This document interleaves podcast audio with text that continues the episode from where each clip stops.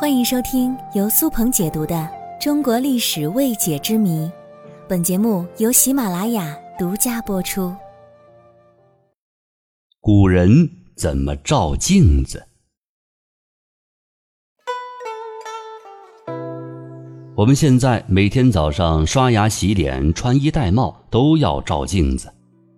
我们现在所使用的镜子其实是镀银玻璃镜子。这种镜子始于二百年前的德国。在一八三五年，德国化学家研发出一种把一层很薄的金属银涂到一块透明玻璃的一面而发明的镜子。那么，在化工技术条件有限的古代，人们又是用什么工具来欣赏自己的容颜呢？首先，我们来说说最初的上古时期的镜子。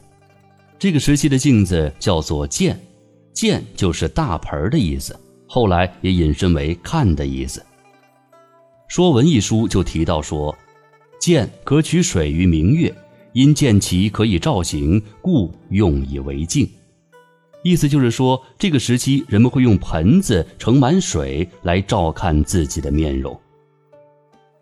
在三代之初，剑都是用瓦制成的，而到了商代的时候，才开始有了铜剑。但是因为成本的问题，瓦剑依然是比较流行的。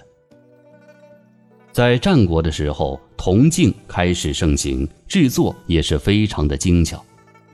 到了汉代，铜镜的制作则更加精美，花纹从几何图形扩展到鸟兽人物等等。到了唐代，制镜的艺术极其讲究，打破了以往圆形镜子的模式，创造出了巴棱、菱花、海棠花等丰富的样式。平托镜、罗细镜则更加的新颖别致、富丽堂皇。到了明代，才开始有以玻璃为镜子的，但是明代的玻璃镜子和现在我们照的镜子还是有很大区别的。区别就在于明代的玻璃镜子没有涂层。其实，在古代不仅仅有铜镜，镜子的材质也是非常多样的。智慧的古代人民有用黑曜石、金银、水晶、铜、青铜等等，经过研磨抛光都可以制作成镜子。除此之外，秦朝时有金镜，汉代的铁镜，晋朝的银华镜。宋元时期的油饼可直径等等。当然，刚才我们说到的都是一些比较高端的镜子，那么对于普通百姓来说，可能连一块铜镜都买不起。所以在寻常百姓人家还流行用铁镜。如果是再穷一点的人家，那就只好返璞归真，用一盆水当做镜子了。